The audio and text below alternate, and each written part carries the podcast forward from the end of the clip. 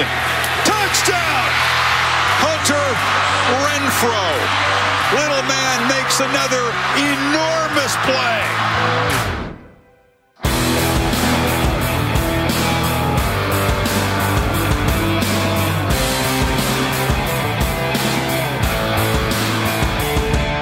Salut à tous et bienvenue pour cette nouvelle émission de Radio Sam et US consacrée à l'actualité du collège football. Et aujourd'hui est un, grand jour puisque on fête la 50e édition euh, du podcast donc en partenariat avec euh, The Blue Pennant. Et pour m'accompagner forcément, euh, celui qui a partagé ces nombreuses émissions en ma compagnie, Monsieur Morgan Lagré, fondateur et rédacteur du site The Blue Pennant. Salut Morgan. Bonjour Monsieur Yellow. J'ai pas ramené de gâteau mais j'ai failli. 50e déjà. Hein, à, distance, c'est plus compliqué, hein, je veux dire. Pour, partager le gâteau, c'est plus dur. Mais euh, voilà, t'as pas ramené de poutine pour fêter ça à tout hasard? Non, même pas. Hein. Ah, tiens, je sais, je vais manger ça aujourd'hui, tiens, pour fêter ça. Avec une petite bougie, puis je pense à toi et aux auditeurs. Alors, euh, j'ai pas, j'ai pas fait le programme, bien entendu, pour commencer un petit peu sur cette euh, date anniversaire, mais euh, le programme, forcément, il y aura pas de gâteau pour tout le monde, puisque notamment certains programmes du, top 4 ont un peu déchanté ce week-end. On y reviendra dans quelques minutes. une émission également très axée sur les débats on s'intéressera notamment au sort de Jim McElwain du côté euh, de Florida et puis savoir un petit peu ce qui va advenir euh, du futur des Gators. On s'intéressera également euh, aux questions que vous nous avez posées cette semaine par le biais du mailbag, mais également par le biais des débats où on s'intéressera notamment à une éventuelle réforme des recrutements. tout ça sans oublier la chronique Demandez le débat consacrée aux monstres Alabama. Même quand il joue pas, on en parle, c'est formidable. Euh, et donc, je te propose, Morgan, bah, de commencer tout de suite, d'ouvrir tout de suite cette session avec le vainqueur de la semaine. On prend la direction de Columbus.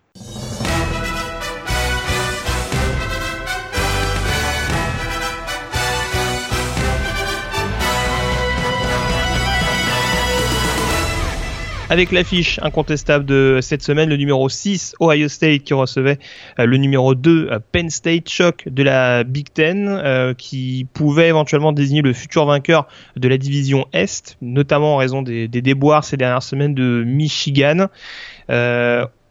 On savait l'année dernière, Morgan, que Penn State avait un peu pris les Buckeyes à leur jeu en étant dominé pas mal de temps et en s'imposant sur le tard.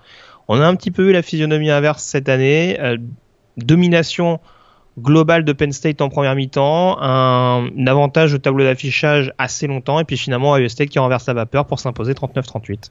Avec un quatrième carton euh, de folie, un DT Barrett a écrit probablement l'une des, plus belles pages de sa, de sa légende, hein, offrant donc une douce revanche, tu l'as dit, parce que l'an dernier, Penn State l'avait emporté. Euh, les Buckeyes avaient été menés encore 35-20 euh, à l'entrée du dernier carton, et le quarterback senior hein, d'Ohio State, parfois controversé, a réussi ses 13 passes tentées pour un total de 3 TD donc dans le dernier carton. Euh, et, donc il a vraiment porté euh, son équipe euh, sur ses épaules et une performance héroïque qui commence d'ailleurs peut-être à... On commence à parler de lui pour le, pour le titre du trophée S-Man. En tout cas, ben, c'est sur, sur une de ses passes donc, que Marcus Bow a, donné la victoire aux Buckeyes à moins de 2 minutes de la fin. Pourtant, ça n'avait pas très très bien commencé pour nos amis Buckeyes, avec notamment un explosif Saquon Barkley. Ouais, explosif Sarkon Barclay, comme tu le disais, euh, dès le premier jeu du match, euh, retour de 97 yards pour permettre à Penn State de passer devant. Euh, je crois même que les, Nittany Lions sont menés 14-0 assez rapidement sur un sur un turnover d'Ohio State. donc on a eu un petit peu cette cette mainmise de la part des Nittany Lions. Après, ça s'est un petit peu remis d'équerre et on a eu la sensation justement que Saquon Barclay a été petit à petit un peu mieux contenu par cette défense des Buckeyes. Oui, grosse performance d'ailleurs de, la défense euh, en, deuxième mi-temps, hein, notamment. Euh, il y a un total de 13 euh, plaquages pour perte, si je ne me trompe pas, sur l'ensemble de la rencontre. Et ça, c'est vraiment une, grosse perf. Effectivement, il finit avec 44 yards. Et si on enlève même les, 36 yards de son touchdown, ça fait finalement que 8 yards en 20 courses. Il a été complètement muselé. Et, et j'ai trouvé que d'ailleurs que Penn State a peut-être un petit peu trop abusé en fait de l'utilisation de Saquon Barclay et surtout surtout sur leur dernier drive sur leur dernier drive voilà. Et il y a eu peut-être un petit manque d'imagination alors qu'on avait quand même l'impression par exemple que euh, Mac Jeziki euh, le, Titan euh, prenait régulièrement l'avantage sur sur la défense et les defensive backs des Buckeyes. Ça aurait été peut-être une option. Et ça c'est peut-être quelque chose qui où on va avoir des regrets du côté de Penn State puis l'autre regret, a priori, tu parlais de cet avantage 35 à 20 en faveur de Penn State euh, alors je sais plus si on était en troisième ou en quatrième carton à ce moment-là, mais sans doute le tournant du match, c'est ce Ouais, punt bloqué de, de Denzel Ward. Euh, alors qu'on pensait que presque rien pouvait arriver à Penn State, ce changement de momentum, il a quand même été, été assez euh, décisif. Comment on explique que euh, il y a une couverture qui soit aussi euh, loupée, puisque même le, enfin les joueurs qui jouaient en position wedge, ils étaient trois, il me semble, il n'y en a Mm. pas un seul qui s'intéresse à Denzel Ward. C'est c'est quand même un peu euh, rédhibitoire quand on espère gagner ce genre de rencontre. Est-ce que voilà, ils sont à 35-20, est-ce qu'ils avaient euh, l'impression qu'ils avaient fait le plus dur? C'est vrai qu'ils venaient juste euh, auparavant sur le drive précédent de réussir le, un touchdown avec notamment controversé, hein, une, une réception de d'André Topkins euh, où on a l'impression qu'il y a une interception de DJ Ward. Finalement, euh, il y a une revue vidéo et euh, on donne le touchdown à Penn State. C'est peut-être à, ce moment-là l'impression à plus 15 qu'ils avaient fait le plus dur. Un petit relâchement coupable. derrière, on sait, on, l'a on en parle régulièrement au niveau collège, les équilibres et voilà, ils sont très, sont très ça peut basculer d'un moment euh, à un moment à l'autre et euh, c'est exactement son, les équilibres sont fragiles, ce que je voulais dire. Et puis finalement, bah, on a exactement eu cet exemple-là. À partir du moment où euh, il y a eu ce punt bloqué, euh, juste derrière euh, les Buckeyes réussissent à, à revenir euh, à 35-27 et puis derrière, ben voilà, c'est la vague euh, grise pour l'occasion qui, euh, a déferlé sur la défense de Penn State. Et, euh, très clairement, il y a eu un, un- voilà, un basculement mental à un moment donné du côté des, des Nittany Lions. Ça, a été très très dur euh, pour, la fin de la rencontre et on a vraiment tout de suite vu, tu l'as bien dit, euh, un changement de momentum très clair dans la fin de cette rencontre. Moi j'ai tout de suite vu en tout cas qu'à 5 minutes de la fin ça allait mal se passer pour Penn State parce qu'ils n'arrivaient absolument à rien. Et puis encore une fois, ils étaient trop euh, conservateurs dans leur choix offensif. Et puis voilà, mention, spéciale, pour deux secteurs, on va dire du côté d'Ohio State, la ligne défensive qui a vraiment été énorme. Enfin, tu parlais notamment du gros travail sur Saquon Barclay.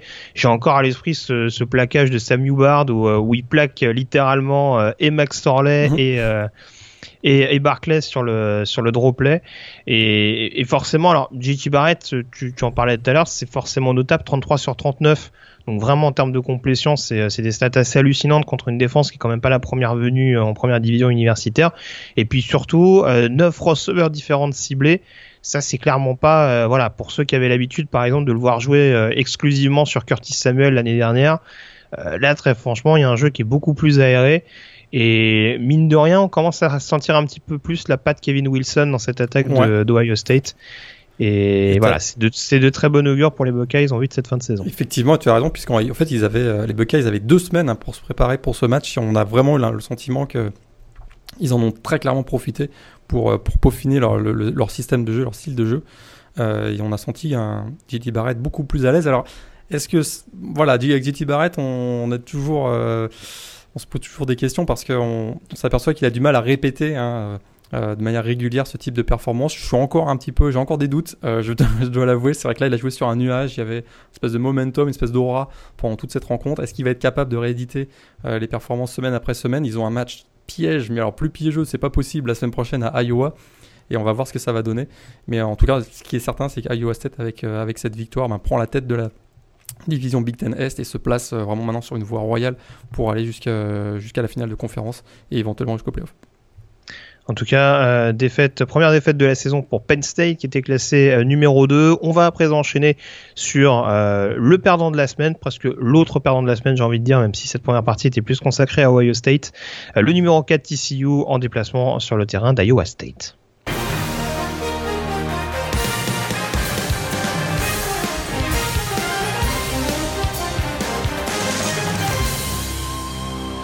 Direction Ames dans l'état euh, de l'Iowa où euh, TCU, donc classé numéro 4, se déplaçait euh, chez les Cyclones d'Iowa State, nouvellement classé, t'en parlais la semaine dernière Morgan, depuis un peu plus de... nouvellement classé dans le top 25, euh, sachant que la dernière fois ça remontait à plus de 10 ans, euh, si j'ai bonne mémoire. Euh, je crois qu'il y avait également un chiffre sur le nombre d'équipes, euh, sur le nombre de défaites contre des équipes classées à domicile qui était euh, assez vertigineux euh, depuis leur victoire contre Oklahoma State, la victoire surprise contre Oklahoma State en 2011. Ils avaient subi pas mal de, de déboires à la maison contre des équipes classées et là, en l'occurrence, ils s'offrent le scalp de Texas Christian, victoire euh, 14 à 7 euh, face à TCU. Alors au vu du score, rien d'étonnant, ça a été euh, notamment une grosse prestation défensive de la part des joueurs de Matt Campbell. Grosse prestation défensive, c'est très clairement euh, à, ce niveau que le sort du match euh, s'est joué. Ils ont notamment provoqué un deux pertes de ballon de l'attaque de, Texas Christian dans la red zone. Et ça, ça a fait très, très, très mal pour, pour les Horn Frogs. Et c'est d'ailleurs, hein, c'est à l'image de ce qu'on vient d'évoquer, hein, c'est sur un, sur un jeu défensif que finalement les Cyclones se sont assurés la victoire, puisque c'est une interception euh, de Marcel Spears sur une passe euh, un peu hasardeuse d'ailleurs de Kenny Hill en toute fin de match qui a assuré la victoire des, Cyclones. Alors ils ont hein, les, Iowa State a rapidement pris les, devants en 14-0 sur deux passes euh, de touchdown de, de, Cal Kempt et derrière ils ont, ils ont réussi à vraiment parfaitement à maîtriser ce maîtriser l'attaque hein, des Horned Frogs et ils assurent une quatrième victoire d'affilée que absolument personne n'avait vu venir. Iowa State est actuellement un leader de la conférence Big 12 un leader à 4 têtes, puisqu'on sait qu'il y a Oklahoma State, Oklahoma et TCU qui sont également à, 4 victoires, une défaite. Mais alors, pour revenir sur ce que tu disais, euh, est-ce que c'est vraiment Iowa State qui a provoqué ces turnovers défensifs ou est-ce que justement, enfin, c'est un un petit peu ce que tu laissais sous-entendre tout à l'heure. Euh, est-ce que c'est pas également Kenny Hill qui a craqué dans des moments chauds parce qu'il y a quand même deux deux turnovers assez grossiers euh, en red zone. Il y a une première interception qui est quasiment offerte euh, à c'est Brian Peavy, je crois, le, le linebacker d'Iowa State qui, euh, qui, récupère une offrande dans l'embut. Et euh, doit y avoir un fumble également qui coûte très très cher à, à TCU alors qu'ils sont en excellente position. Euh, Est-ce qu'il faut se faire du souci pour TCU pour euh, cette attaque On a vu Kenny depuis le début de la saison était quand même assez solide. Est-ce que là on voit pas mine de rien les limites du quarterback des Hornet Frogs? Oui, c'est sûr que ça ça n'a pas été son meilleur match. Est-ce que c'est on, ses limites Ça, c'est ce qu'on ce qu'on va voir euh, dans les prochaines rencontres? Moi, j'ai trouvé quand même qu'il était assez à l'aise et c'est des petites erreurs qui ont fait qu'ils n'ont pas réussi à, enchaîner et à réussir à, réussir à faire voilà, contourner la, défense des Cyclones. Mais bon, c'était un mauvais match, mais je ne me remettrai pas encore en cause euh, la, capacité de Kenny Hill à mener son équipe euh, jusqu'au titre de conférence, par exemple. D'accord. en, tout, cas, juste signaler, il y a 14 à 7, mais il n'y a pas un seul point marqué par attaque. Puisqu'en l'occurrence, c'est euh, sur euh, équipe spéciale que euh, Kevin Turpin, notamment, a, permis à, Texas Christian de revenir un petit peu dans la rencontre, parce qu'il y avait 14-0 à la pause. Donc voilà, petite remise en question pour TCU. Il y aura la réception d'Oklahoma dans peu de temps, d'ailleurs, pour, pour le programme de, de Fort Worth. Donc euh, ce sera l'occasion d'éventuellement se remettre en selle puisque ça pourrait très bien être un remake de la prochaine finale de, conférence euh, Big 12. Est-ce qu'il y a autre chose que tu voulais signaler sur ce match? Ça a été un match très très cadenassé dans, l'ensemble donc euh, hormis le, les conséquences du résultat, c'est vrai qu'il n'y a pas énormément de choses à dire sur cette partie. Non, encore euh, des big plays hein, de, de, pour Allen Lazard, le, receveur des Cyclones, mm. euh, qui a vraiment, bon, c'est pas son meilleur match, fait 6 réceptions, 106 yards quand même, mais vraiment à chaque fois des, des réceptions qui ont été euh, très importantes sur des sorts d'armes notamment. Et ça, c'est vraiment ce, ce joueur est, euh, avec notamment aussi euh, David Montgomery, le, running back. Là, on voit qu'ils ont 2-3 euh, playmakers qui sont vraiment intéressants pour les Cyclones. Et puis encore une fois, hein, c'est une équipe qui a déjà battu Oklahoma et TCU. Ça faut quand même pas l'oublier. Et parmi les quatre leaders de la conférence Big 12, j'ai l'impression que c'est l'équipe qui a le calendrier le moins complexe. C'est vrai qu'ils ont, ils ont des matchs, ils ont trois matchs à, l'extérieur sur leurs quatre derniers, hein, notamment à West Virginia et Kansas State. Ce sera pas évident, mais quand même, ils ont déjà battu, je répète, hein, Oklahoma et TCU. Et ça, on avait absolument pas vu ça venir en début de saison, c'est certain. Voilà, et puis euh, essayé également de regarder, alors je sais plus, alors attends, bouge pas, que je regarde ça. Oui, non, voilà, c'est quelque chose qui me revenait à l'esprit. Euh, pour ceux qui ne l'ont pas vu jouer encore, j'invite les gens à regarder euh, Kyle Kemp, euh, notamment avant les snaps, parce que il a un côté un peu livide au niveau du visage, c'est quand même assez perturbant. Un espèce de nouveau Jay Cutler, c'est très très bizarre. En fait, on a l'impression qu'il est complètement ailleurs qu'il n'y a pas du tout euh, des, des, dizaines de milliers de personnes autour de lui, c'est euh, c'est quand même assez perturbant. mais voilà, c'était juste une petite parenthèse comme ça. Mais voilà, encore une fois, grosse prestation d'Iowa State, tu le disais Morgan, qui euh, prend notamment provisoirement, enfin provisoirement, forcément on est on n'est pas en fin de saison, mais en tout cas qui prend la tête de cette conférence Big 12 à égalité notamment avec une fiche de 4 victoires et une défaite, à égalité avec de nombreux autres adversaires, notamment donc TCU, Oklahoma et Oklahoma State. On peut donc dès à présent euh, se concentrer sur l'un des débats de la semaine en prenant la direction euh, de la conférence SEC.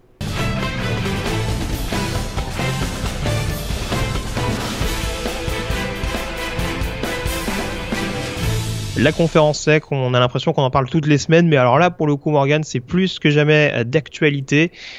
On avait ce week-end l'un des grands classiques de la saison du côté de Jacksonville entre Florida et euh, Georgia. euh, en 96e édition, sachant que les trois dernières avaient été remportées euh, par euh, les Gators, donc au dépend de Georgia. Georgia qui a finalement pris sa revanche cette année et de quelle manière? Large succès 42 à 7 et succès qui finalement a eu raison de Jim McElwain puisque le head coach des Gators a été limogé dans la foulée. Alors on va peut-être revenir sur l'aspect un petit peu hors terrain, puisqu'il y a beaucoup de euh, d'explications derrière tout ça, mais euh, d'un point de vue purement euh, sportif, est-ce que tu comprends cette décision de la part du board des, Gators? Ça, voilà, ça devait finir par arriver parce que c'est sûr qu'à son arrivée, hein, Jim McElwain avait un seul objectif, c'était de redresser la l'attaque des Gators après les années de misère avec de Will Muschamp. Et très clairement, il a pas réussi cet objectif, hein, il a échoué dans cet objectif. Et euh, voilà, ça fait maintenant trois saisons que ça, que ça dure. Et euh, il fallait agir. Alors le, timing, euh, ça c'est, on peut avoir une discussion et là-dessus, mais je pense que sur le, fond réel, ça, on, sentait quand même venir. J'ai même l'impression que Jim McIlwain lui aussi commençait à le sentir venir. On rappelle que l'affiche était, alors attends, je vais pas dire de bêtises, je crois que c'était 3 victoires et 4 défaites pour les Gators euh, depuis le début de la saison. Euh, faut pas oublier, mine de rien, que lors des deux premières années euh, sur le campus de Gainesville, il y a eu deux finales de conférence sec.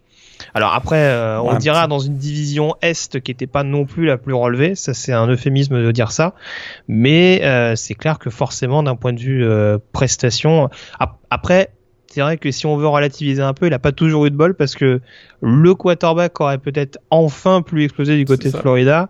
Il est parti après avoir ouvert, une pharmacie. Donc euh, c'est vrai que et, d'ailleurs il est assez performant du côté de West Virginia à l'heure actuelle, en l'occurrence Will Greer. Et c'est vrai que sa suspension euh, a un peu coûté cher. Après c'est vrai que bon, je pense que c'est nombreux altermoiements au poste de quarterback. Euh, un coup Luc Del Rio, un coup Felipe Franks, un coup Malik Zahir, forcément ça aide pas. À... Mais d'ailleurs, euh, instaurer un bon état d'esprit au sein de ce poste. Effectivement, mais il faut quand même rappeler que Will Greer, il n'est pas parti par hasard. Hein. C'est suite à sa suspension. Euh, il, y a eu une rencontre entre lui, les parents de Will Greer et euh, Jim McIlwain, où, finalement on demandait du côté du camp Greer d'avoir l'assurance qu'il serait titularisé à son retour de suspension.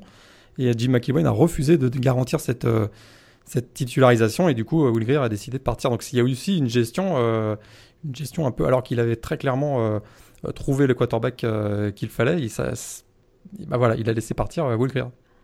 Mais sa gestion de l'humain, c'est vrai, a toujours été un peu, un peu particulière. Alors, euh, bon c'est un mini détail, mais c'est vrai qu'on se rappelle on se rappelle toujours de cette engueulade de, de, Kelvin Taylor, notamment sur le bord de touche il y a, il y a deux saisons de ça, qui avait qui avait quand même paru assez assez énorme pour un joueur qui est pas non plus qui, qui, en l'occurrence venait de faire une bourde, mais qui est pas non plus euh, un, boulet permanent du programme, euh, qu'il l'était pas en l'occurrence à l'époque. Et c'est vrai qu'il y a également euh, le côté hors terrain concernant les joueurs. En tout cas, on, on plaisantait un petit peu là-dessus en début de saison, mais on a quand même eu une cascade de suspensions, notamment de deux stars offensives. Et là encore, on y revient, mais Jordan Scarlett et Antonio Callaway, euh, qui me semble même pas joué de la saison, enfin quasiment pas, notamment notamment Callaway. Euh, ça, ça soulève également des questions quant à savoir comment il gère le, recrutement. On sait qu'il y a un Tyreek Cleveland, par exemple, qui est euh, un des receveurs stars cette année, mais qui l'année dernière était également suspendu pour des problèmes extrasportifs. Ça fait quand même beaucoup de problématiques pour essayer d'instaurer une attaque. Si si on recrute que des que des cas sociaux, ça devient un petit peu compliqué. Donc tout est pas forcément dans sa main, mais est-ce qu'il fait également en sorte de réunir les les meilleurs individus? Ça saute pas encore, enfin ça a pas sauté aux yeux en tout cas pendant son parcours du côté de Gainesville. Et puis euh, j'en viens peut-être à une autre actualité de ces derniers jours. Euh, Jim McEwan, pardon, s'était euh, plaint auprès euh, du, de la direction de la direction athlétique, c'est ça, des, de Florida, qu'il qu'il avait reçu des menaces de mort, donc par rapport aux derniers résultats de Florida. Sauf qu'il se trouve qu'il n'a jamais pu apporter la preuve de ces menaces envers la direction. Et a priori, c'est également ce qui a un petit peu semé le doute du côté de l'université et ça pourrait même être euh, comment dire ça pourrait même être encore plus problématique pour Jim McElwain parce que ça pourrait même euh, l'empêcher, on va dire, de toucher euh, l'intégralité ou en tout cas une bonne partie de, son de son contrat, de ses indemnités. Ce petit côté justement, on va dire frauduleux, cette, cette déclaration frauduleuse qui pourrait du coup lui coûter cher d'un point de vue financier. Ça fait, je pense, un petit peu beaucoup si on regarde tout ça mis bout à bout. Ouais, l'œuvre, l'œuvre est, assez complète effectivement entre entre l'incapacité de créer une culture de la victoire et aussi une culture de l'exigence en fonction de, de, de, comportement, on va dire, recommandé, plus effectivement euh, ces histoires de fausses menaces de mort, on va appeler ça maintenant euh, fausses menaces de mort très clairement, euh, parce que c'était lui qui était la victime et sa famille. Il a aussi dit que certains membres de l'équipe, alors que personne n'a pu confirmer ça et même apporter la moindre preuve. C'est peut-être la, c'est peut-être la femme de Mantiteo qui l'a menacé de mort. On n'est pas au ah, courant. Tout à hein. fait. Ou où il y a aussi l'affaire du requin. Hein. Je sais pas si tu avais suivi ça pendant le ah, pendant l'intersaison. chez moi la mémoire. Euh, bah, en fait, il y avait une photo qui, qui, circulait sur les réseaux sociaux où on le voyait nu, allongé sur un requin, genre sur un bateau de pêche. Et euh, mais les photos étaient assez floues. On se demandait si c'était lui ou pas. Mais c'est vrai que le, si c'était pas lui, l'homme qui était sur cette photo lui ressemblait. Mais vraiment, c'était assez incroyable. Et, euh, et, la façon dont il s'est défendu, en, en, laissant de manière un peu nonchalante, en laissant planer le doute, avec, euh, on sait, alors que c'était probablement un gros canular, on a vraiment eu l'impression qu'à un moment donné, on se demandait si c'était vraiment un canular. Et euh, vraiment, bon voilà, c'est une très mauvaise gestion aussi de son, son image médiatique. Et euh, en plus du fait que, euh, si on revient sur le terrain, hein, jamais dans le coup dans les grands matchs, puisqu'on rappelle quand même 0-6 contre Alabama, Florida State et Michigan. Tout ça fait quand même beaucoup et, du coup, on cherche un successeur dès maintenant. Et puis effectivement, tu as raison.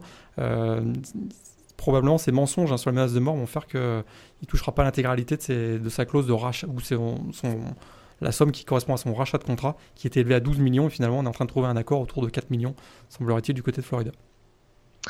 Tu parlais du successeur, est-ce que tu vois un candidat idéal? Je sais que tu m'as soufflé un nom, et c'est vrai que sur le papier ça peut être assez séduisant. Voilà, c'est Bon, il y a beaucoup de gens hein, qui, l'ont identifié tout de suite, sur que Dan Mullen, hein, le coach de, Mississippi State, euh, ancien coordinateur offensif des Gators, euh, notamment reconnu pour sa capacité à développer des quarterbacks. Ça tombe bien, c'est ce qu'on recherche du côté de, Florida. On sait que quand il était à, Houston, il, a aidé, euh, non c'était pas à Houston, c'était à Utah, pardon, il a aidé euh, au développement de Alex Smith. donc quand il était avec Urban Meyer, il y avait Tim Thibault donc à Florida, Dak Prescott à Mississippi State, rien que ça. le seul point négatif pour lui, hein, c'est qu'il a tendance à craquer dans les grands matchs. J'avais noté la stat, un 2-17 contre des équipes du top 25. Ça, c'est peut-être un petit peu euh, repoussant pour, euh, pour, pour, le, pour les Gators. Bon après, il aura peut-être pas la même force de frappe avec Mississippi State qu'il peut l'avoir avec Florida. C'est sûr que d'un point de vue euh, séduction des, des, étudiants athlètes, je pense que ça fait peut-être un peu plus rêver de jouer du côté de Gainesville avec un palmarès qui est quand même assez assez significatif du côté des Gators. Voilà en tout cas ce qu'on pouvait dire sur ce départ de Jim McElwain. On passe désormais au deuxième débat de la semaine, celui que, nous, que vous nous avez soumis.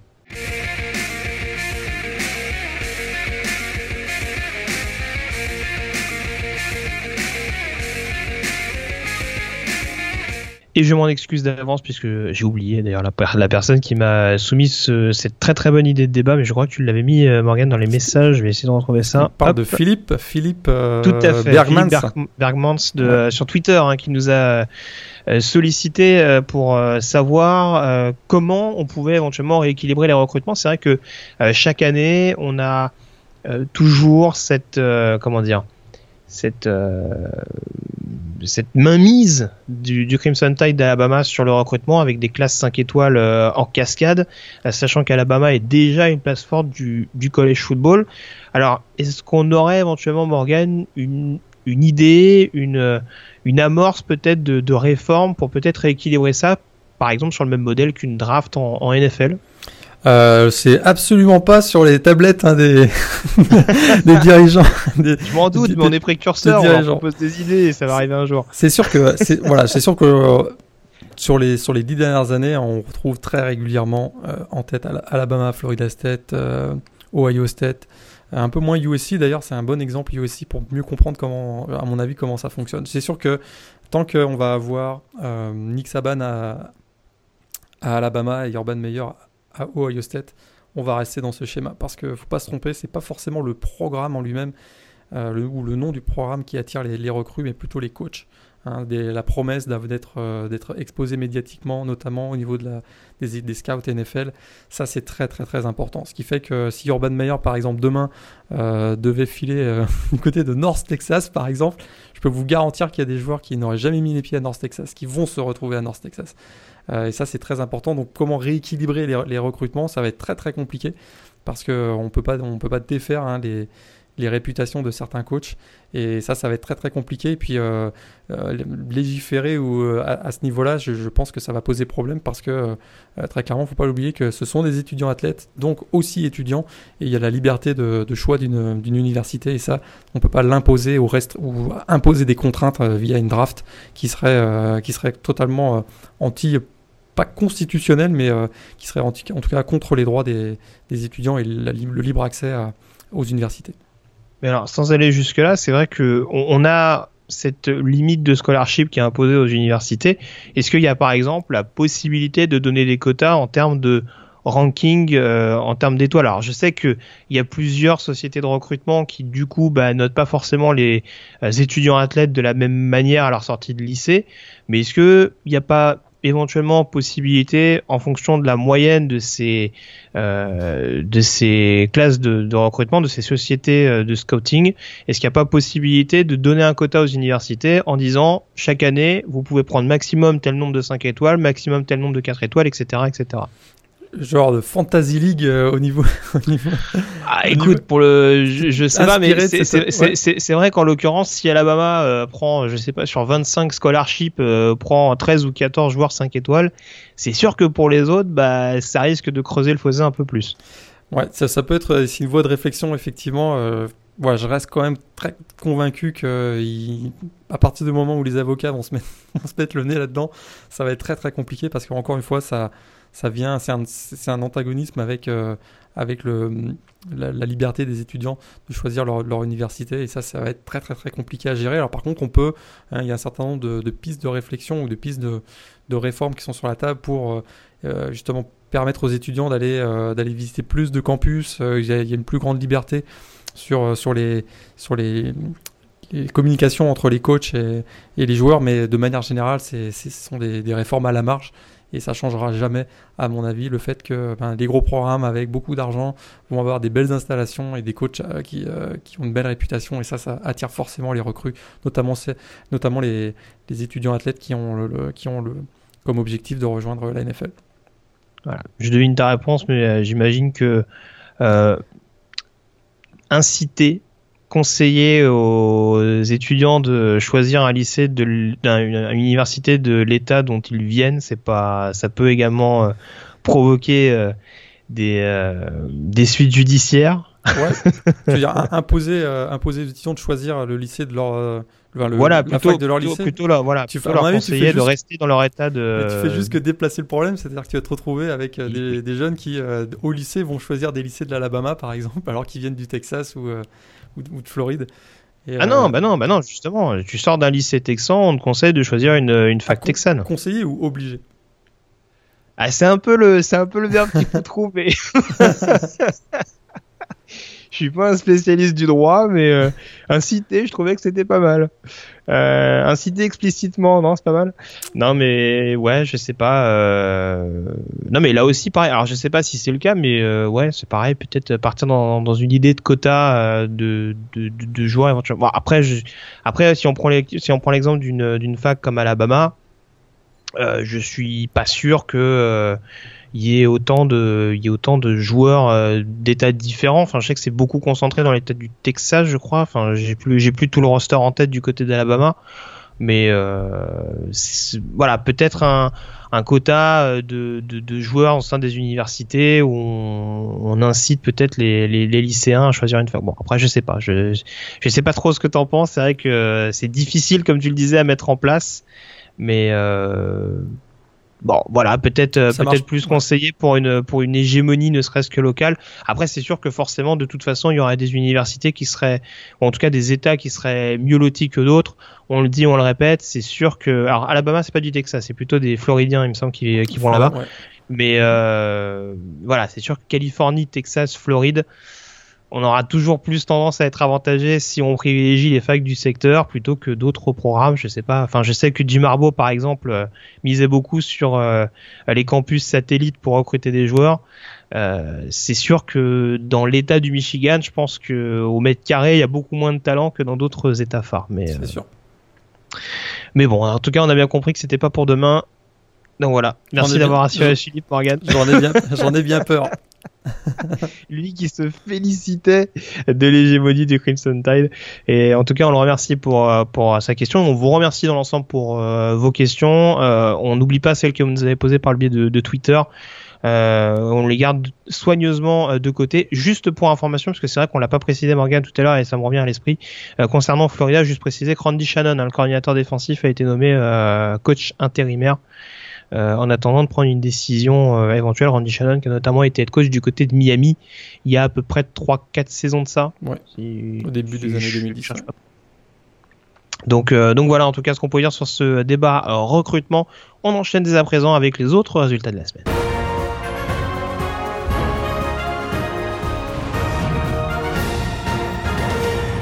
Les autres résultats de la semaine et on commence donc par la conférence euh, ACC en commençant euh, par euh, les équipes classées. Alors ça s'est bien passé pour Clemson et Virginia Tech, vainqueurs de Georgia Tech et de Duke. Ça a été un peu plus compliqué pour Miami sur le terrain de North Carolina, victoire des Hurricanes 24 à 19.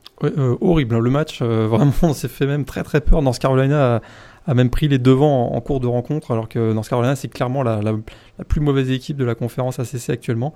Euh, et, finalement, Miami s'en sort euh, encore avec, euh, avec une interception. La turnover chain était encore de sortie à l'occasion de cette semaine et une courte victoire. Alors voilà, dans une saison invaincue, il y a parfois des victoires moches. Et ben, celle-là, on faisait partie, mais les Hurricanes sont quand même toujours invaincus avec 7 victoires et 0 défaites cette saison. Ouais, les victoires moches, il les enchaîne quand même un petit peu. Euh, et puis d'autres résultats euh, importants, deux défaites importantes hein, concernant des programmes euh, de la CC, c'est notamment la déroute de Florida State sur le terrain de Boston College 35 à 3.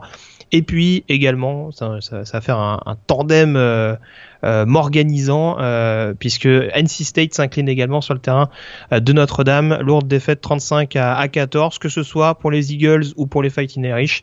Il y a encore un gros jeu au sol qui a permis, qui a permis de remporter un succès. Ouais, gros jeu au sol. Et puis Boston College, hein, vraiment en, trois semaines, hein, l'équipe a été complètement transformée. Le visage de l'attaque a été complètement transformé. Vraiment une attaque très agressive, très dynamique, des trick plays, l'exécution qui est parfaite, un edgy euh, Dillon, donc le, running back qui, euh, qui enchaîne les perfs à 150 yards. Vraiment une équipe totalement transformée, méconnaissable. Et, et du coup, finalement, dans cette, dans cette division, hein, les deux derniers actuellement, c'est Louisville et Florida State. Qui l'aurait dit il y a ne serait-ce que deux mois Ouais, parce que Louisville, ça va pas fort. Alors, il, retrouvait, il retrouvait Wake Forest euh, un an après le scandale du, euh, du, Wikileaks, hein, qui avait notamment concerné le coordinateur offensif de, de Louisville, hein, qui avait notamment été pris euh, les mains dans le pot de confiture avec des plans de jeu de Wake Forest, si, si ma mémoire ne me fait pas défaut. Et, et, un an après, donc on se retrouvait chez les Demon Deacons et grosse revanche prise par Wake Forest, pardon, 42 à 32 avec encore une débâcle défensive des Cardinals. Je crois qu'il y a plus de 600 yards offensifs de Wake Forest. C'est incroyable. Wake Forest qui fait 600 yards, euh, qui, l'aurait cru, qui l'eût cru.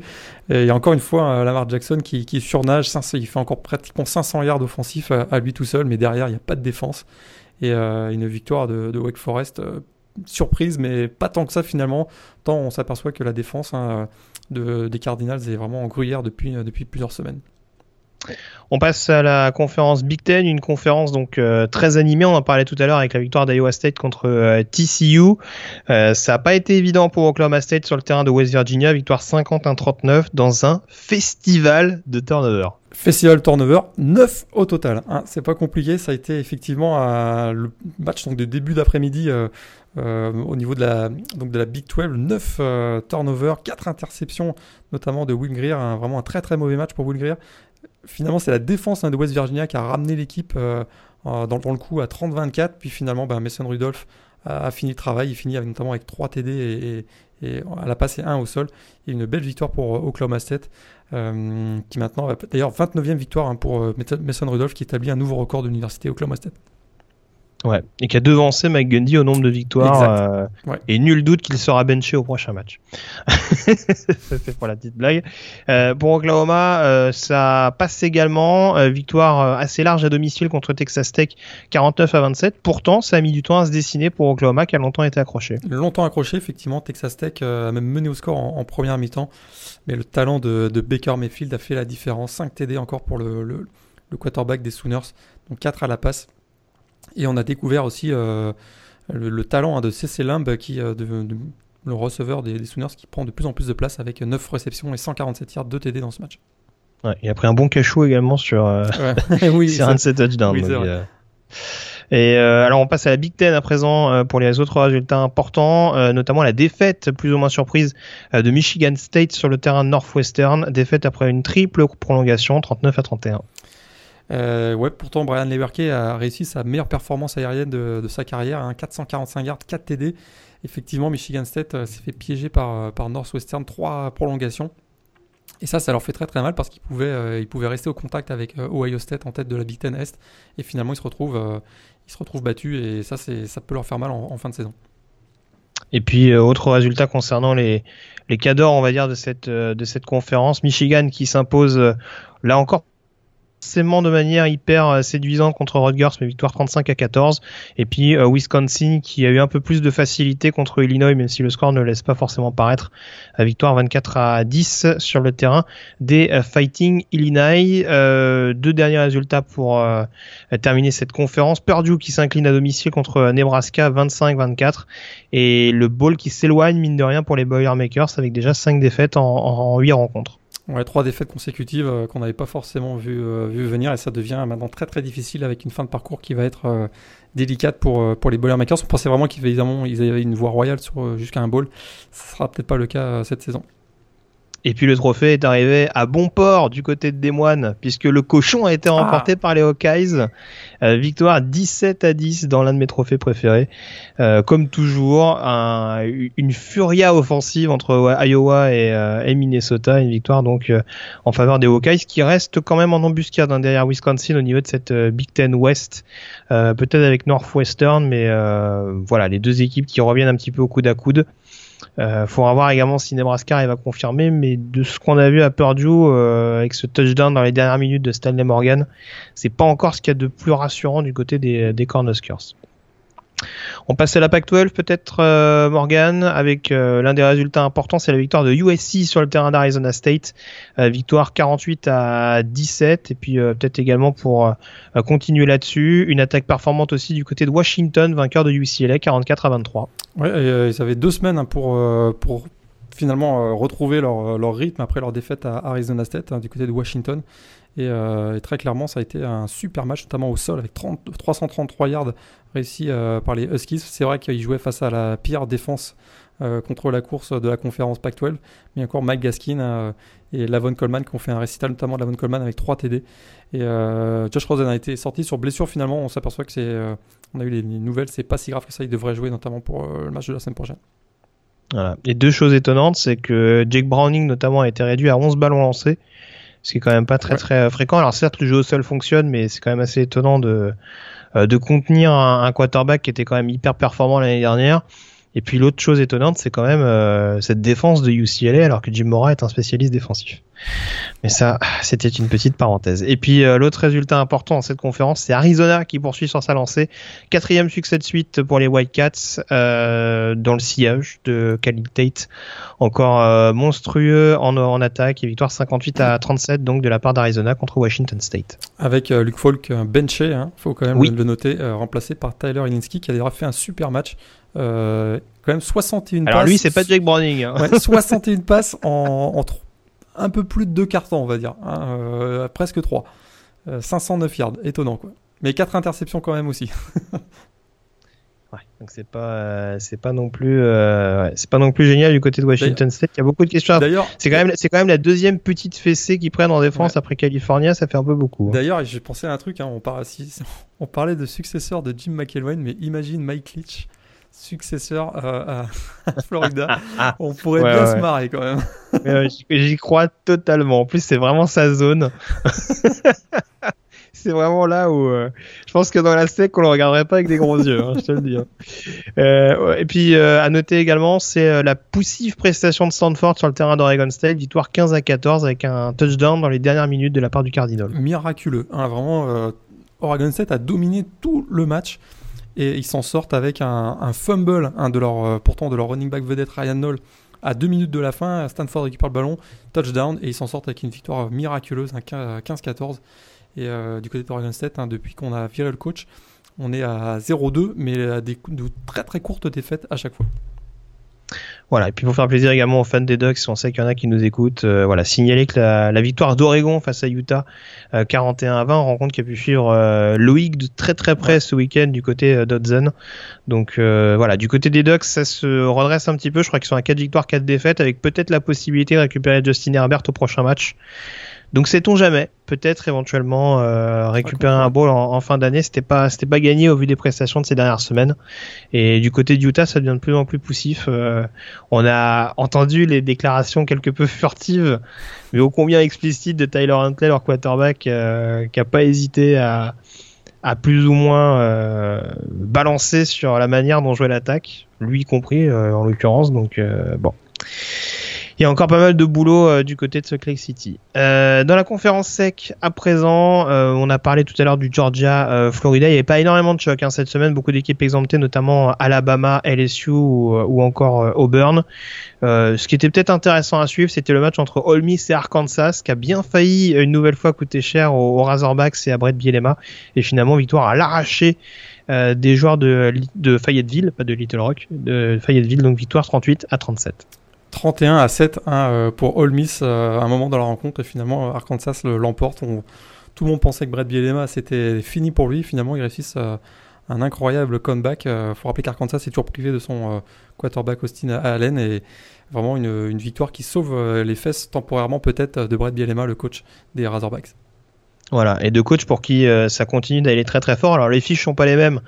Mais de ce qu'on a vu ce week-end, c'est pas plus rassurant ni pour l'un ni pour l'autre. Tennessee qui s'incline euh, à Kentucky 29-26 avec notamment une fail Marie en, fin de match.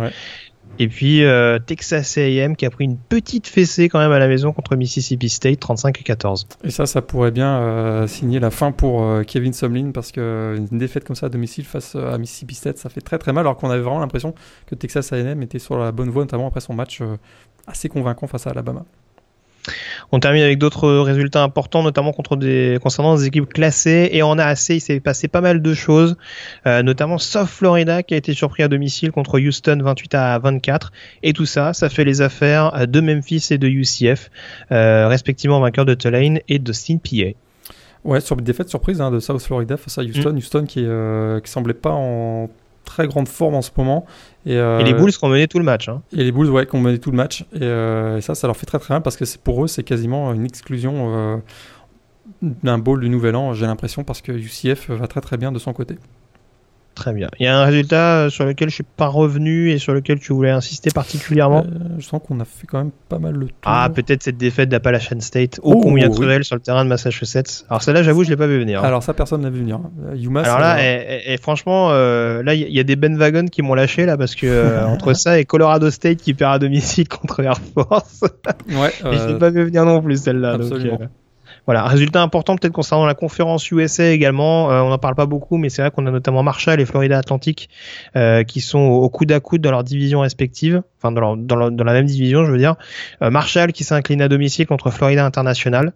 Ça va pas mal également pour les Panthers, hein, pour la première de, de Butch Davis du côté du côté du campus. ça se passe pas mal du tout avec 5 victoires en, en 7 rencontres.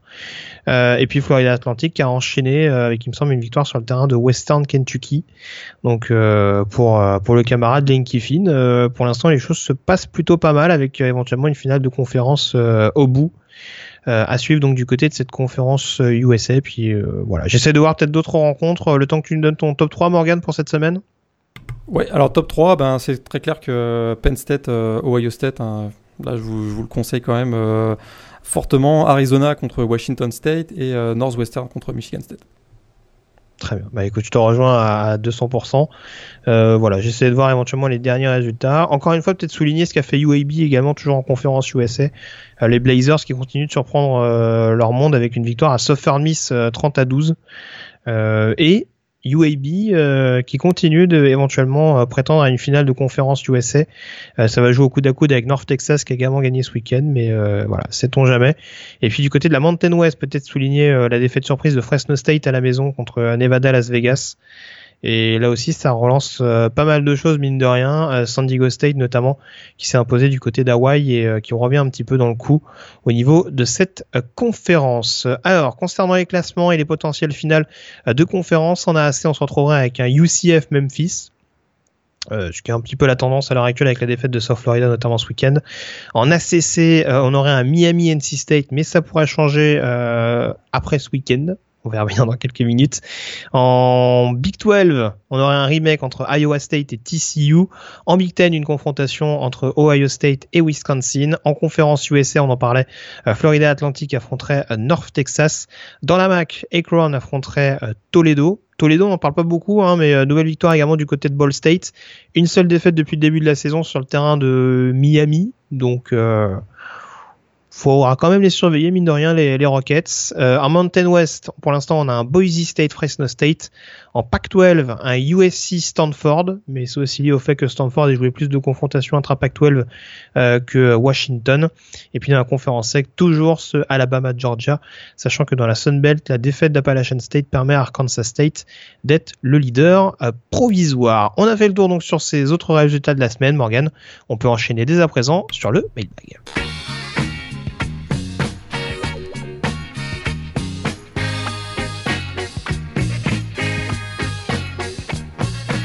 Le mailbag avec euh, de nombreuses questions de nouveau euh, de votre part. On vous en remercie. On vous invite, hein, comme chaque semaine, à nous poser vos questions par le biais de Facebook, de Twitter et euh, du site donc The Blue Pennant, notamment par le biais de l'article lié à la publication du podcast. Morgan garde tout ça au chaud et je crois ça, Morgan, que tu as encore mis beaucoup de questions de côté.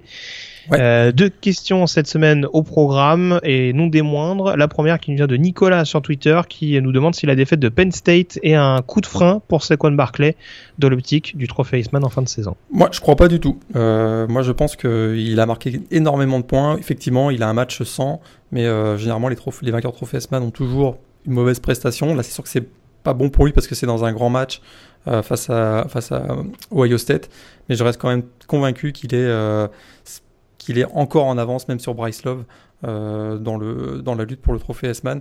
Voilà, c'est sûr qu'on sait aussi que c'est souvent au mois de novembre hein, que se gagne le trophée S-Man. Donc pour lui maintenant, c'est à lui d'enchaîner euh, les, rencontres. Il en reste 4 et très probablement, à part le match face à Michigan State, il a le, il a le calendrier qui va lui permettre euh, encore de faire des grosses performances. Donc je c'est pas un coup de frein, je pense, pour, pour Saquon Barkley. Oui, puis pour relativiser, il fait un, match en demi-teinte à Ohio State, mais malgré tout, il fait quand même deux big plays qui, permettent à, qui permettent à Penn State d'être dans le coup jusqu'au bout. Donc euh, c'est vrai que c'est aussi à relativiser. Je te rejoins, je pense pas que ce sera un, énorme euh, coup fatal dans, l'optique d'un titre de meilleur joueur universitaire. Et puis deuxième question euh, qui nous vient du fidèle Steve Ferber, qu'on remercie, qui s'interroge notamment sur la situation de, Notre-Dame, euh, notamment euh, concernant les, différents sports. Euh, il nous précise donc que Notre-Dame a un statut d'indépendant en football, qu'ils évoluent en Big Ten, en, hockey, en ACC, dans d'autres sports, et il nous demande pourquoi exactement ces différents, ces, ce statut un petit peu particulier et savoir éventuellement si on les voit intégrer une conférence dans les années à venir intégrer une conférence dans les années à venir, j'y crois. Notamment pour le football, ouais, pour le football, sûr que les autres programmes. Euh, c'est sûr que le, contrat d'exclusivité avec NBC euh, pour la diffusion des matchs à la télé, c'est un frein au fait de, d'intégrer une conférence parce que très clairement, euh, il va falloir renégocier ses droits s'ils veulent accéder à une conférence, puisque généralement les conférences ont leur propre euh, contrat avec, avec soit leur, même parfois même leur propre réseau de diffusion. Donc je pense à la Big Ten notamment. Donc là, c'est un véritable enjeu. Je, pense que aussi ils veulent, ils veulent conserver leur aspect euh, indépendant aussi de manière stratégique. Hein. on voit que cette année, ça, c'est peut-être euh, euh, une bonne saison qui nous permet de comprendre pourquoi stratégiquement ils veulent, conserver leur indépendance, c'est-à-dire qu'ils veulent pouvoir choisir leurs adversaires pour constituer un calendrier qui serait plutôt propice à une qualification en playoff. Et cette année, ça a l'air de se mettre en place. Alors que dans d'autres sports, ben, euh, leur statut d'indépendance serait un vrai problème. On pense au hockey, effectivement, où euh, ils sont dans la Big Ten, ou euh, le basket, ils sont dans la CC, si je ne me trompe pas, où là, effectivement, on est un peu protégé par justement ces contrats télévisés, mais aussi le fait qu'avec des, des adversaires réguliers, ça permet de, constituer des calendriers plus propices à, des qualifications aux, différentes, aux différents playoffs. Après, c'est vrai qu'on l'a, on l'a souvent dit, forcément, les deux conférences où il serait le plus à même d'être accueilli d'un point de vue football, c'est géographiquement la Big Ten et on va dire c'est euh, j'allais dire structurellement, je sais pas si c'est vraiment le cas, mais euh, voilà, c'est sûr qu'il y a des, il y a des liens, il y a des connexions avec la CC depuis plusieurs années. Euh, encore, encore cette année, ils ont joué contre NC State, euh, ils ont joué contre, euh, mince, ils ont joué contre eux, bien sûr, mémoire, mémoire fait des ouais, contre Boston, Boston College. Boston College. Ils, vont, ils vont, ils jouer contre Miami. Miami. si je me trompe exact. pas. Donc euh, voilà, il y a, il y a forcément une petite connexion, des confrontations récentes avec Clemson également. Donc ça, voilà, ça peut être une possibilité. Après, c'est toujours la même chose et ça rejoint aussi ce que tu dis c'est que ces conférences-là, elles sont en nombre pair, avec euh, des choses qui sont plutôt bien euh, quadrillées, plutôt bien goupillées. Il n'y a pas forcément un intérêt ni pour l'un ni pour l'autre de euh, tout bouleverser, euh, que ce soit d'un point de vue, euh, comment dire ça, télévisuel pour Notre-Dame ou d'un point de vue là purement structurel pour les conférences concernées. Là, ouais, ils, ils vont rejoindre une conférence, mais pas tout de suite.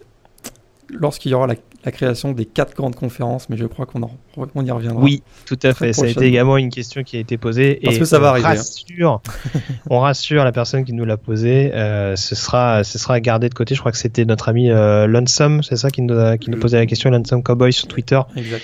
Euh, on a gardé ça de côté et voilà, on en fera une page peut-être un peu plus importante que que par le biais d'un mailbag. On a fait le tour en tout cas sur euh, vos questions et on passe dès à présent à la chronique demander le programme en prenant la direction de Tuscaloosa.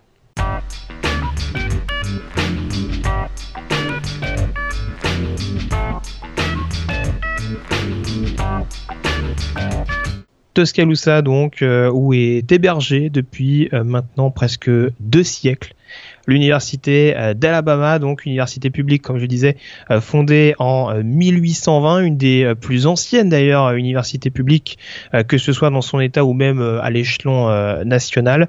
Et Morgan, alors on plante le décor tout de suite puisque c'est vrai que c'est souvent un, rituel, on va dire, dans les chroniques demander le programme.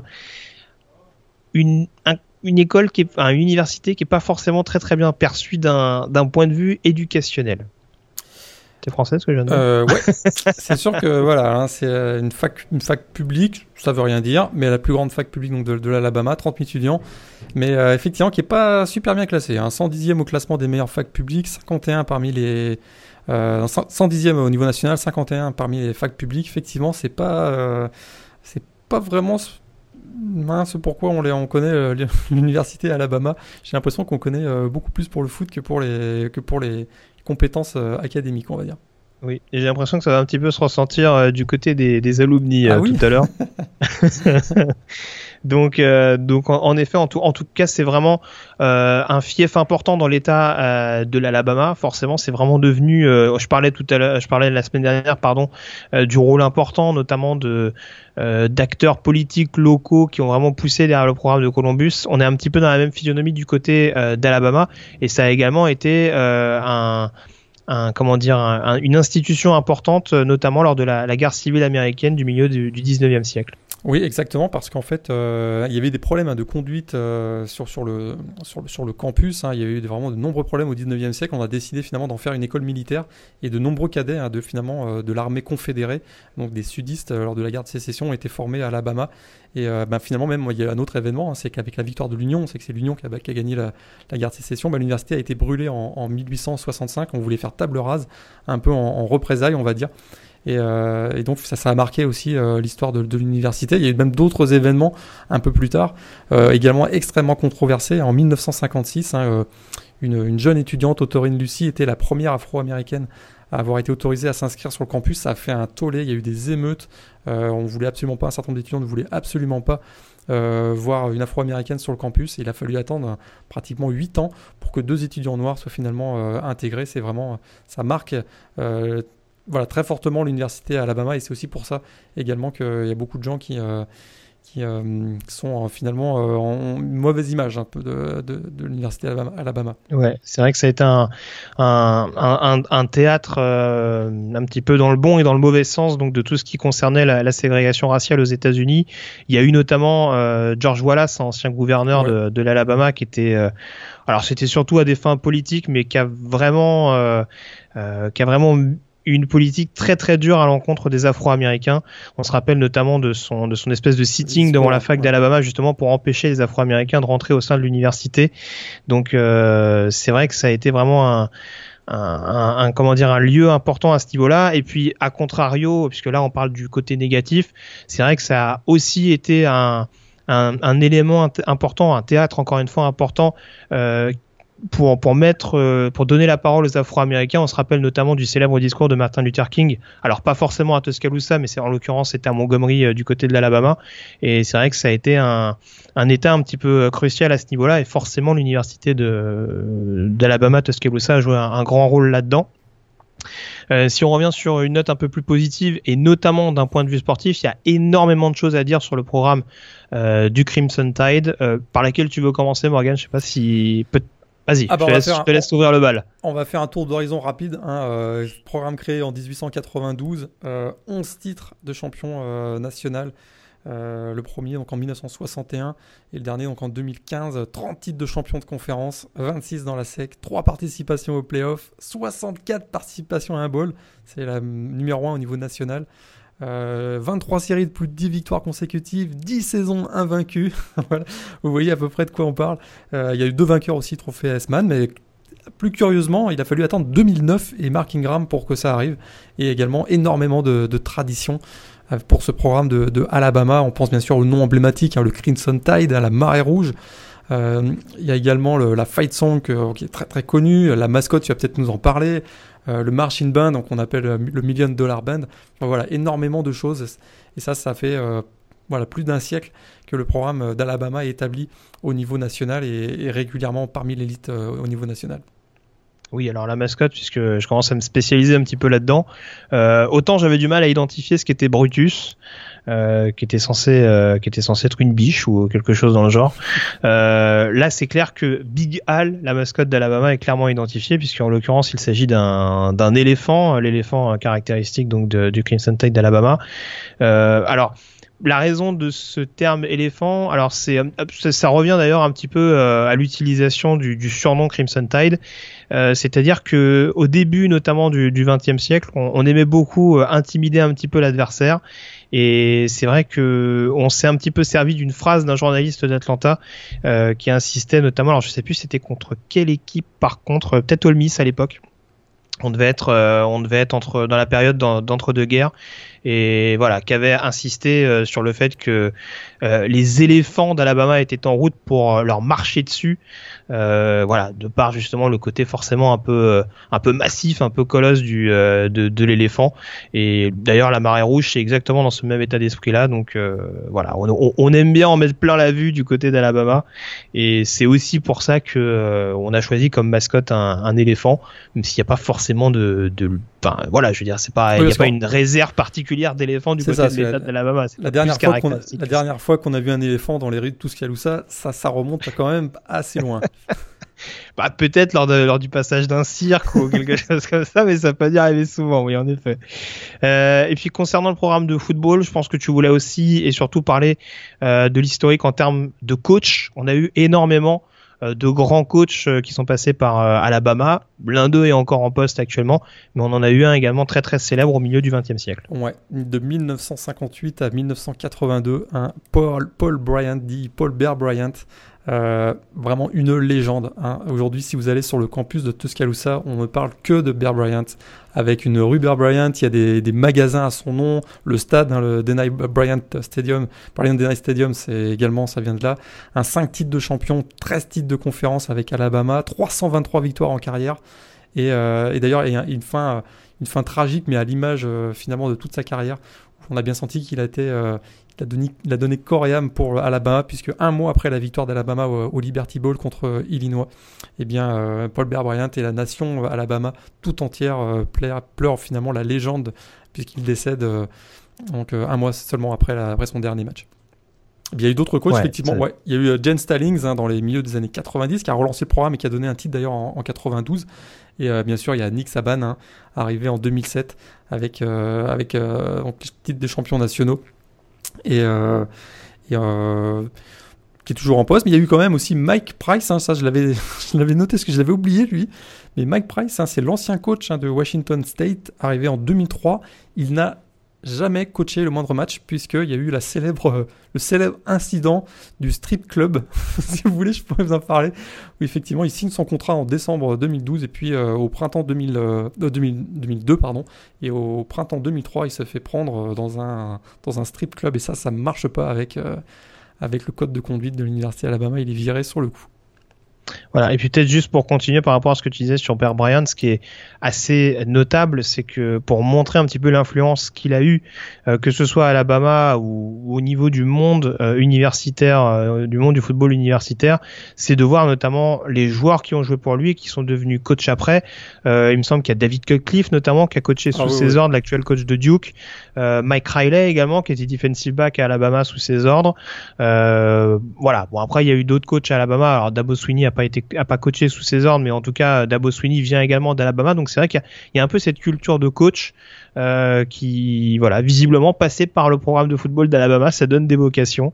Donc euh, voilà, mais c'est sûr que Bear Bryant a été vraiment euh, la pierre angulaire d'Alabama pendant pendant une, bonne partie, pendant en l'occurrence 24 ans au sein du programme. Exactement. D'ailleurs, je crois que Bobby Boyden, je me demande, il sais qu'il est passé par là-bas, je me demande s'il était pas. il, est resté, il est resté un an. Il est resté on, on l'inscrit comme, euh, comme un ancien joueur, mais c'est vrai qu'il est resté un il an. Est resté... Ouais. ouais. Puis il y avait Frank Howard aussi, ça c'était avant, euh, avant Bear mais Frank Howard, donc, qui est devenu ensuite la légende du côté de Clemson. Il est aussi passé par, euh, par Alabama. Il y a quelques alumni, on n'a pas noté les alumni, mais il y en a quelques-uns. Euh, beaucoup d'hommes politiques, mais euh, peut-être celui qui est le plus connu pour nous, euh, fans de college football, c'est Rhys Davis, hein, le présentateur de mm. l'émission ESPN College Game Day. C'est un ancien étudiant d'Alabama. Puis il y a quelques joueurs, dans la, quelques joueurs NBA aussi très connus dans l'histoire qui sont passés par Alabama. peut-être le plus connu d'entre eux, c'est Robert Horry, hein, qui a remporté, je sais pas, peut-être six, titres NBA avec Houston, San Antonio et les Lakers. Il y a des joueurs un peu plus controversés comme Latrell Sprewell ou Antonio McDyess, qui avaient été plutôt des, on va dire, des énergumènes un peu excités, excités à des bad boys de la NBA, mais qui sont également passés eux, par, euh, par Alabama.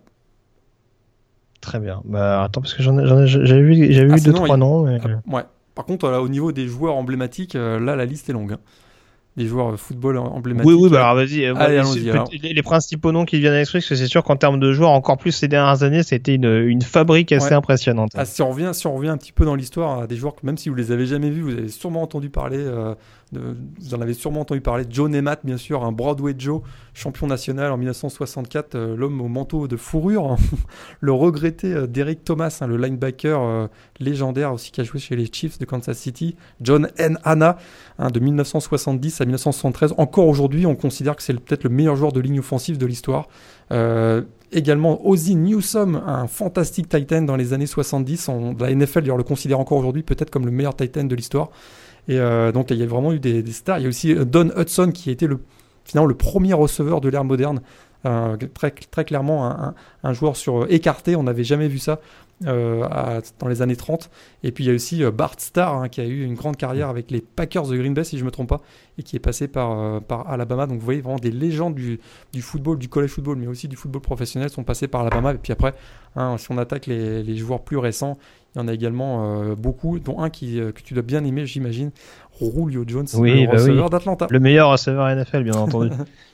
Mais euh, non, et puis, puis c'est vrai que alors je, je sais pas si tu as cité Ozzy Newsome également parce qu'on on parle de, de, grandes figures, mais c'est vrai que là en l'occurrence Ozzy Newsome, grand Tiden, mais qui a également été, enfin qui est toujours en l'occurrence un, un général manager extrêmement influent à l'échelon NFL. Donc euh, encore une fois, d'un point de vue football, il y a eu énormément de, de grandes stars. Et puis c'est vrai que pour bien insister encore une fois sur les postes un petit peu préférentiels, énormément notamment de running back et de linebacker qui sortent de cette fac là. Là on est vraiment dans le défi physique et c'est vraiment une fac qui a sorti beaucoup de joueurs, même si tu le disais, il y a beaucoup de quarterback. Il y a beaucoup de, noms de quarterback qu'on retient, mais c'est vrai qu'en termes de running back et de linebacker, encore plus ces dernières années, ça c'est vraiment la marque de fabrique de de ce programme-là. effectivement, si on remonte dans les années 80, un joueur qui a, marqué les, Bills de Buffalo, un Cornelius Bennett, un fantastique linebacker. Effectivement, je te rejoins complètement. Puis au niveau des running backs, il y a eu Sean Alexander hein, qui a été quand même qui passait par là, qui passait par euh, donc les Seahawks de Seattle ensuite. Mark Ingram, on en a parlé tout à l'heure. Effectivement, il y a aussi TJ Yeldon récemment. Euh, puis on parle aussi Trent Richardson. Il n'a pas une grande carrière NFL, mais euh, il, a, aussi marqué le programme d'Alabama. Donc effectivement, on a notamment depuis l'arrivée de Nick Saban des des très très grands running backs chaque année qui, sortent. Euh, et puis Derrick Henry aussi, bien sûr. Euh, donc S-Man 2015 qui est passé par Alabama. Si on devait retenir un match d'Alabama, bah Notre-Dame, forcément. Euh, c'est gratuit. Lequel Lequel? Parce qu'effectivement. Ah bah, le dernier en date. Voilà, le dernier en date, parce qu'il y a aussi celui de 1973 hein, qui est considéré encore comme un, aujourd'hui comme un, des plus grands matchs hein, de l'histoire, qu'on appelait d'ailleurs à l'époque simplement The Game. Euh, il y avait aussi le, le, Sugar Bowl 78 hein, contre euh, Penn State avec une défense héroïque, avec deux goal line stands qui ont permis la, victoire finalement d'Alabama. Mais je dirais que de manière plus personnelle pour moi, eh bien, je, la finale de 2016, hein, la première finale que j'ai eu la chance de, couvrir pour le site euh, de Blue Planet avec une victoire 45-40, hein, vraiment des, avec un Deshaun Watson qui est stratosphérique ce soir-là malgré la défaite. Puis plusieurs, euh, plusieurs souvenirs hein, de ce match me restent en tête. Un side kick dans le quatrième carton euh, d'Alabama, le retour de kick-off hein, de, Kenyon Drake pour un touchdown, les deux TD de O.J. Howard euh, et, vraiment puis aussi la, pour moi plus personnellement la, joie de découvrir les coulisses d'un événement comme celui-là. Ça, restera, ça restera dans ma mémoire. Voilà. moi, je sais que euh, on en avait un petit peu parlé, mais c'est vrai que je me rappelle tout particulièrement de ce match de Georgia euh, en 2012. Ah Encore une fois, j'insiste, il faut revoir ce match qui était vraiment euh, de toute beauté. le duel notamment entre Aaron Murray et le quarterback d'Alabama à l'époque, c'était pas McElroy, ben, c'était encore Eddie McCarron, je, crois. que c'était non 2012, ça devait être. McElroy, tu penses? C'était Greg McElroy ou euh, Cam Smith Cam Smith, euh, Cam Sims dans cette Ah, peut-être, peut-être, ouais. On, va, on va retrouver ça et puis on, on, possible, on mettra un petit commentaire sur l'article euh, sur le site pour, pour en faire C'est possible, mais j'invite encore les gens à le voir avec notamment cette fin de match absolument dingue qui avait vu Alabama s'imposer d'une très très courte tête. Donc voilà en tout cas ce qu'on pourrait dire sur Alabama. On enchaîne Morgan peut-être en s'intéressant de près au programme de la dixième semaine.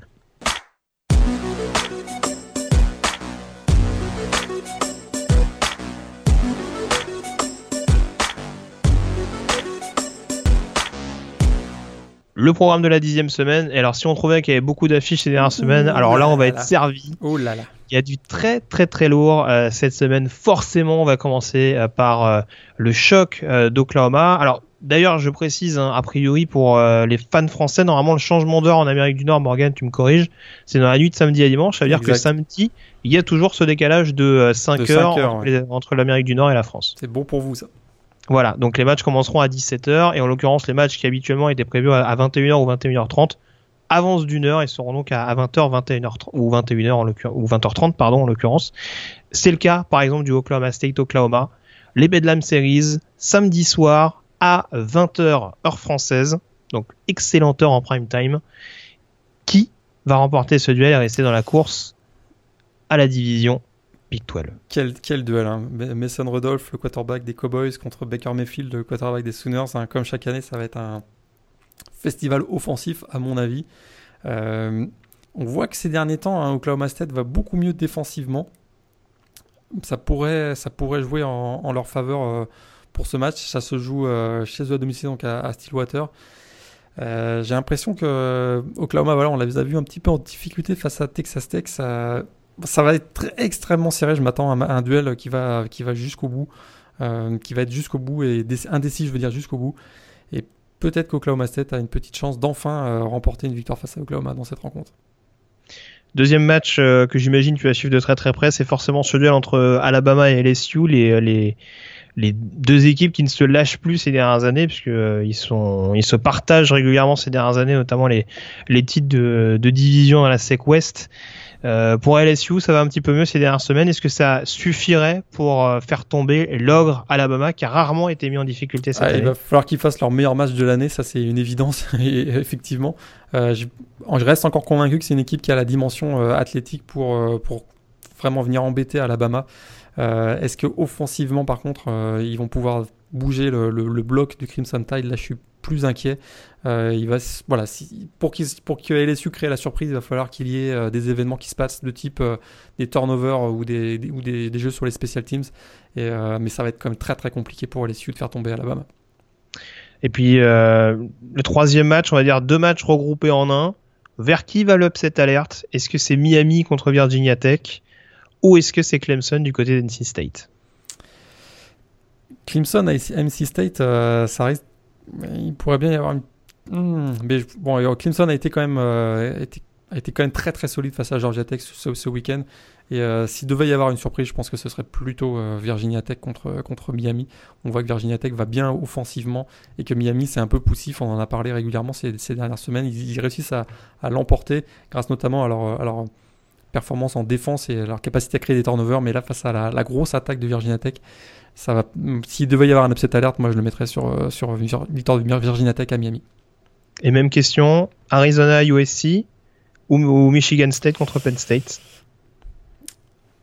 Ouais, je mettrais plutôt Arizona contre USC, mais euh, je suis pas convaincu de, des deux upsets alertes. Je crois que USC a fait quand même un très très gros match à Arizona State ce week-end.